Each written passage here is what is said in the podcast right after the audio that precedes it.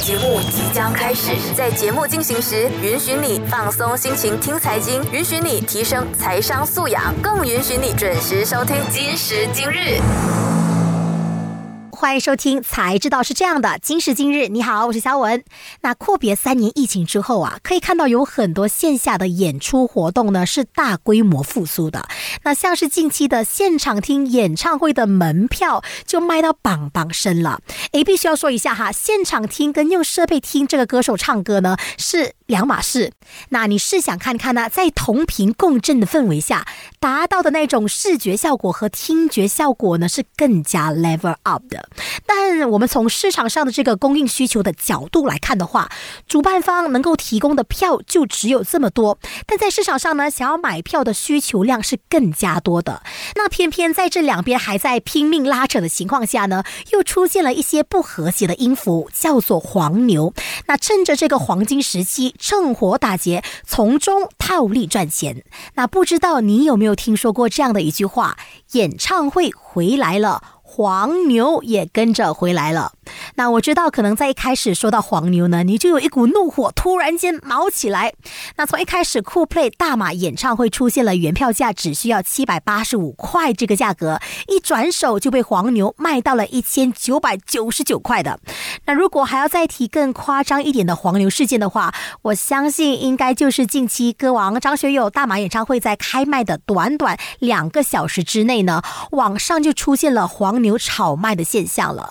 那原价只需要一千一百八十八令吉的 VIP 呢，从一万两千九百六十四令吉呢出售之后呢，过后竟然还会有以两万的价格呢再转卖给下一家。哎，那我知道可能大家心中有个疑惑的，就是为什么黄牛党永远比我们这些普通人更容易抢到票，而且是票价特别贵的票呢？那关于到这个问题呢，我自己本身也是很好奇了，所以我就上网搜寻了。一些相关资料的，那根据网上的一位科技咨询程序员的分享了，那黄牛党呢之所以可以这么成功，而且这么快速抢票，是因为他们使用了一个叫做黄牛机器人的软件，叫做 bot。那简单点来说啊，这是一种通过执行自动化任务呢，去帮制造者买票的软件。那制造者呢是可以下一些 order 一些指令的哈，可以要求这个黄牛机器人啊执行自动检查一些新座位的库存啊，怎么样购买门票等等这一系列的动作了。而且哦，这种黄牛机器人呢是可以模仿用户的行为的，可是相对来说，他们的动作和速度会比较快，所以购票的这个数量呢也会更加多的。所以呢，黄牛党就利用这个黄牛机器人啊，以超级快的速度和这种不公平的方式呢，去找到和购买门票了。在一开始演唱会门票开卖的时候呢，就会有大量的黄牛机器人以超级快的速度涌入网站里头哦。那大部分的位置，像是你比较心仪的位置呢，都会被黄牛机器人给霸占去了。这也就是为什么呢？我们普通用户永远抢不赢的原因了。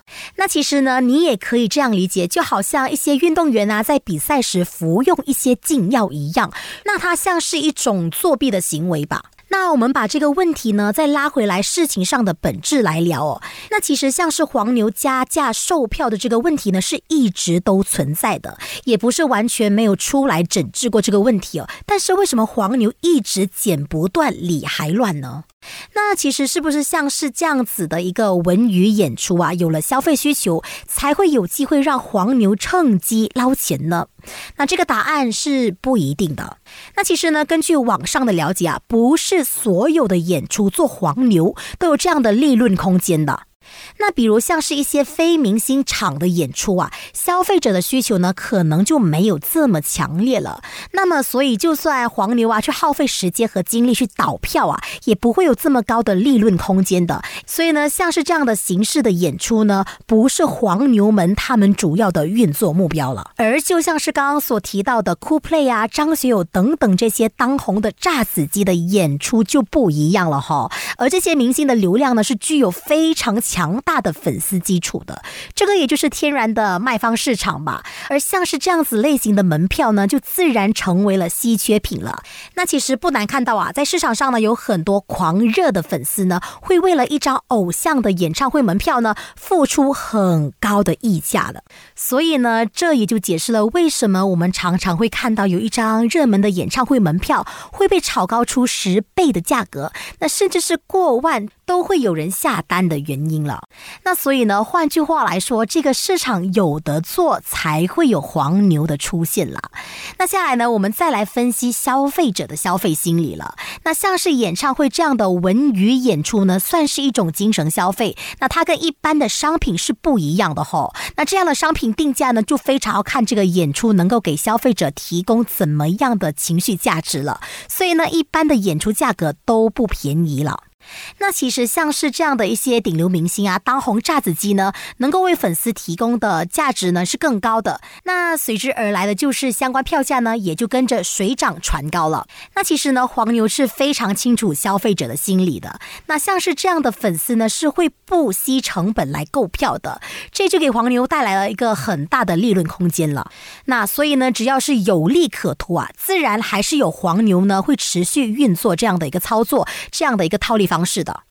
那其实，在市场上呢，有一大部分的消费者是并不愿意看到市场的价格这么混乱，高价格票呢满天飞，还有抢票是很艰难的情况的。但是，还是有一小部分的消费者呢，尤其是刚刚所说的这些狂热粉丝，那在他们看来，黄牛的存在的的确确给他们一个非常贴近偶像的机会了。那只要花够一个足够的钱，就能够通过黄牛来购买稀缺的票，来满足自身的精神。需求了，那我们再来把这个黄牛行业融合经济学来谈的话了。那黄牛倒卖演出票，到底在危害谁的利益呢？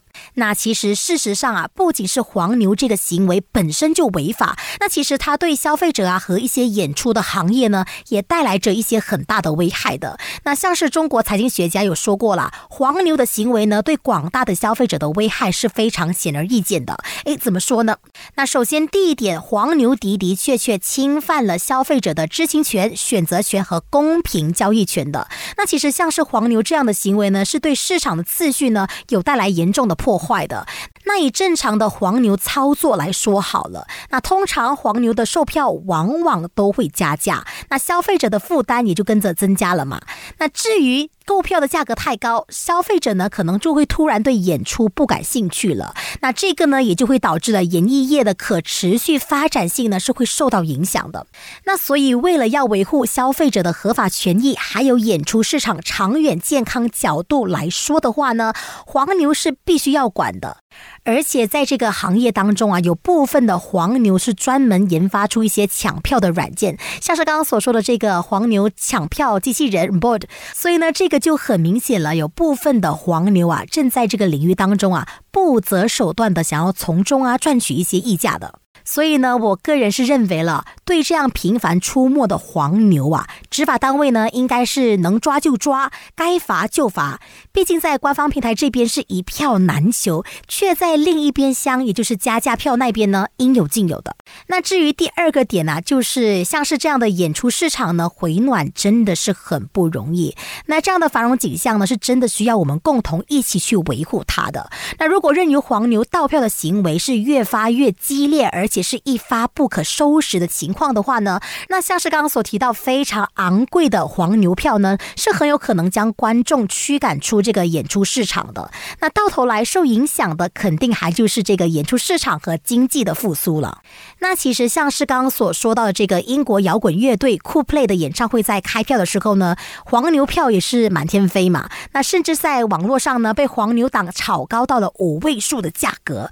所以呢，我国政府呢也决定出手打。打击黄牛党了。那就在这个时候呢，数码及通讯部长法米就跳出来表示到了，那他们家的部门呢将会联手国内贸易和这个生活成本部呢，再加上一些其他的部门，制定一个管制黄牛票的新法案了。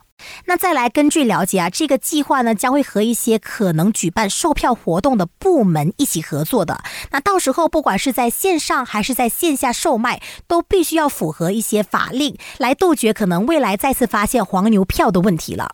那其实像是黄牛票这样的一个老问题呢，不只是我们马来西亚正在面临当中的。那在中国这边呢，黄牛这个行业已经是很早之前就兴起了，而且也胡作非为了好多年了。所以呢，中国当时为了要抑制这样的一个情况持续的严重发生下去啊，中国有各个城市呢开始实行一个叫做实名制购票机制。那所谓的这个强实名制呢，主要是指你这个人、你的证件还有你的脸三合一。那在消费者买票的时候呢，就需要绑定你的身份了。那在入场的时候呢，需要跟这个工作人员去核对你的身份以及 scan 你的脸的。那如果像是这样的一个实名制真的是落实到位的话话呢，就变得好像我们在坐飞机一样了。那最大的程度呢，的确是可以挤压黄牛在这个行业上的生存空间的。诶，还是要跟大家解释一下啦。主要这个实名制的进场呢，不是要核对购票人跟这个进场人是不是同一个人。那它主要的目的呢，是要统计每一位进场的观众到底是谁而已。那其实像是这样的机制呢，就能够防止黄牛或是刚刚所说到这个黄牛机器人呢，大量的刷票，让门票呢可以实打实的卖给真正的观众了。那其实像是这样的一个实名制购票机制呢，也不是完全没有漏洞的。那可以从正在实验这种做法的几场演唱会来看呐，那目前最大的问题就是这个退票的门槛了。那虽然像是之前的演唱会门票也是一经售出概不退款嘛，可是，在没有实名制的绑定情况下呢，消费者还是可以私下转让的。那如果消费者遇到了一些突发状况，去不了这个演唱会的话呢，他还是能够私下转让出去，也不吃亏，甚至还能够赚一点点的。可是，如果真的是要实行这个强名制的话呢，也就意味着不管是出现了什么样的突发状况，只能自己去，那去不成，票就可能只能浪费。的情况了，那现在的演唱会门票可能价格真的是不便宜了，小小就是几百，大一点的话就是几千块了嘛。所以呢，因为一些意外去不了演唱会的消费者来说的话呢，那这个呢就是一个非常大的损失了。好，那我们先休息一下，近段资讯。那在下一个单元呢，我要来跟你聊的就是全球三位最强的儿童 YouTuber。那他们呢，现在已经实现了财富自由的状况喽。那如果你想要知道更多详细内容的话，就守住 U 内容。哈，这样多 professional 的术语，我真的是听不嘞。那就听每逢星期四和五早上九点有内容才知道是这样。肖文和嘉宾将由浅入深的分享财经经商知识，再也不会阿巴不打发 ham 了。哦，才知道是这样。回来，今时今日，你好，我是肖文。那在广告学当中呢，有一个叫做三 B 的原则啊，那主要是由一个广告大师叫做奥格威所提出的。那在他看来呢，Beauty 美人，Beast 萌宠，Baby 萌娃。那据说啊，这三个元素呢是最符合人类关注自身生命的天性啊，也最容易赢得消费者的注意力。不过讲到后者啊，又不得不说是可爱的生产力了。那其实相信你也有感受到的，就是呢，近几年来。自媒体行业的崛起呢，YouTuber 这个行业啊，就成为了很多人梦寐以求的职业。那只要能够拍出受欢迎的影片呢，那不管是任何年龄的创作者呢，都有出头的机会了。而且从市场的观察看来呢，有一些年纪轻轻的 YouTuber 呢，就能够赚得盆文盆文了。那重点是这些年轻的 YouTuber 呢，甚至是连小学都还没有毕业的。那今天的内容呢，就带你来了解一下全球最强的三位儿童 YouT。YouTuber 啦，那从他们的当中啊，有一个人在一年之内呢，就能够赚进一点二八亿令吉的年收入哦。那其实呢，每一年福布斯都会做一个叫做 YouTuber 的收入榜啊，那主要是告诉你过去一年最红的 YouTuber 赚了多少钱。那可能一大部分的人呢，一开始都会猜最赚钱的应该就是一些成年的 YouTuber 或是一些内容创作者了嘛。那如果要谈赚的最多的话，应该就是游戏领域的一些主播了吧？那其实准确的答案结果呢，可能会让你出乎意料的。那这位三年呢都蝉联 YouTube 总冠军收入的这位 YouTuber 呢，他今年只有十一岁。那他就是 Ryan Kaji。那他主要经营的频道呢，名字叫做 Ryan's World。那他开始呢是靠着玩具开箱就吸引超过三万的订阅粉了。那在他一开始下场的时候呢，就打败了一众的游戏啊、美妆啊和体育频道了。那直到今天呢，Ryan 已经是一个经验非常丰富的网红了。那就在他三岁的时候呢，就开始了 YouTube，在 YouTube 发布一些玩具开箱的影片嘛。那经过五年多的一些发展啊和沉淀，才迎来今天的 Ryan 帝国的，像是一些儿歌啊、动画、综艺，还有他自己本身的周边产品了。那如果今天要来谈 Ryan 到底有什么特别的魅力或是特点嘛？嗯，我个人是认为啦，他的这个变现手段呢是非常丰富的。那这个点呢，也才是 Ryan 登上收入榜首的秘诀了。那其中还有一个点是值得我们注意的，就是呢，在收入榜前十中哦，Ryan 并非是第一，而是排名第七的。但是要知道的就是呢，粉丝数不等于这个赚钱能力了。那当然，现在的 Ryan 呢，不仅仅是靠流量广告赚钱了，现在他拥有自己的品牌商店，也延伸出来一个实体店，叫做 Ryan's World。那商店里面呢，主要是售卖一些玩具啊、生活用品啊、书籍等等的一些产品，产生出来的利润啦。那当然，这也是一笔不小笔的收入了。在二零一九年呢，商店的营收就超过了一点九亿美元的。那至于影片制作内容方面呢，现在 Ryan 呢不仅仅是局限于开箱玩具而已哦。那他现在的影片内容呢，还延伸去到了一些介绍科学知识啊、DIY 啊、生活家庭等等的一些日常了。那影片的风向呢，也开始慢。慢比较倾向教育性的一些影片内容了。那总体来说呢，现在的 Ryan 呢，已经不是那个开始在做玩具测评的小男孩了。那现在的他呢，是动画片里的主角，综艺里的明星，还有属于自己的游戏了。那换句话说呢，现在 Ryan Kaji 已经算是一个无法被忽视的知名 IP 了。那至于下一位要给你介绍的儿童 YouTuber 呢，他的名字叫做 Nasha。那 Nasha 呢，小时候就被诊断出罹患脑癌，没有办法像正常的小孩一样说话。其实，在一开始呢，Nasha 的父母啊，只是想要简单的记录 Nasha 学习讲话的一些过程，嗯，拍成一些影片当做一些记录，然后把这些影片呢，通通都上传到他们的 YouTube 上面了。没想到这一系列的动作呢，就引来了大众的关注。那直到现在呢，他们家的频道呢，订阅人数啊，已经是超过一亿了。那虽然 Nasha 在影片当中的对话不多，但是偶尔啊会加上一些小剧情，加上一些音效。那像是这样的一些童趣内容呢，就让不少的家长啊也会允许他们的小朋友一起观看了。那当然，Nasha 他们家呢不仅仅是专注影片内容，就在去年呢，他们也开始发展了属于自己的品牌，并且推出了专属自己的 MFT 哦。那随着这个 MFT 的发展呢，就让他一年啊能够赚进两千八百万元的美元呢。那我们再来简单。的谈谈下 NASA 的 MFT 呢，到底有什么样的类别？好了，那第一个就是无限量 NASA for All 的代币。那像是这样的代币呢，只能够在特定的一些发布周呢才能够买到了。那第二个就是这个特殊社交媒体互动代币。那使用这个货币呢，就能够兑换由 NASA 个人定制的生日问候哦。那至于第三种代币呢，就是超级稀有的代币了。那如果你有这个代币呢，你就能够跟 NASA 本人进行实体的 video call 来聊聊天哦。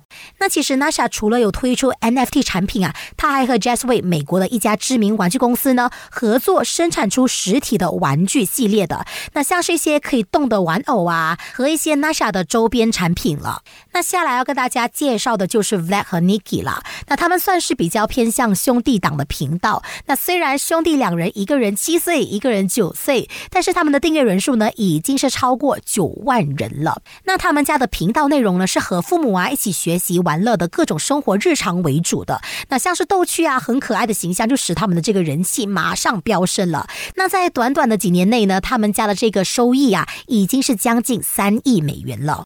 那其实这两兄弟的人气呢，自然也受到串流平台的肯定。那像是 h a s h b Max 啊、亚马逊啊，也将 v a 和 Nikki 的这个影片呢，通通上传到他们自家的平台。那据说啊，光是影片的这个播放版权费哦，就高达七位数了。那其实你有想过吗？为什么儿童网红会比成年网红赚得更加多呢？那这一切啊，都是因为做儿童内容呢，有足够多的机会。诶，这个怎么说呢？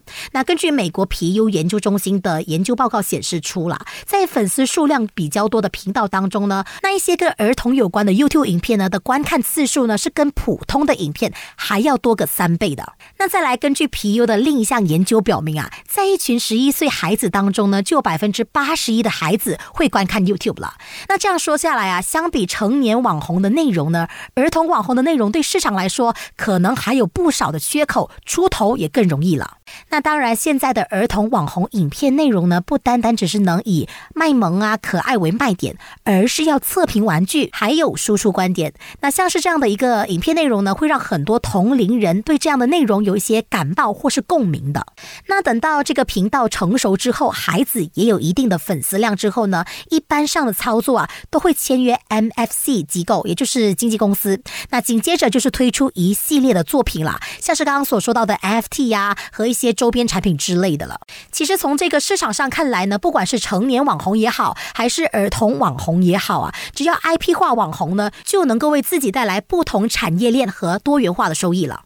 那其实再来聊啊，延下来的问题就是小朋友钱赚得多，究竟会用在哪个地方呢？也是一个比较大的问题了。那其实像是刚刚所说到的 Ryan 啊和 Nasha 呢这样的一个吸金兽啊，即使把部分的分成呢分给他们的经纪公司，但剩下来的利润呢，依旧还是一个很大笔的数字了。那这些钱会交给孩子来做分配吗？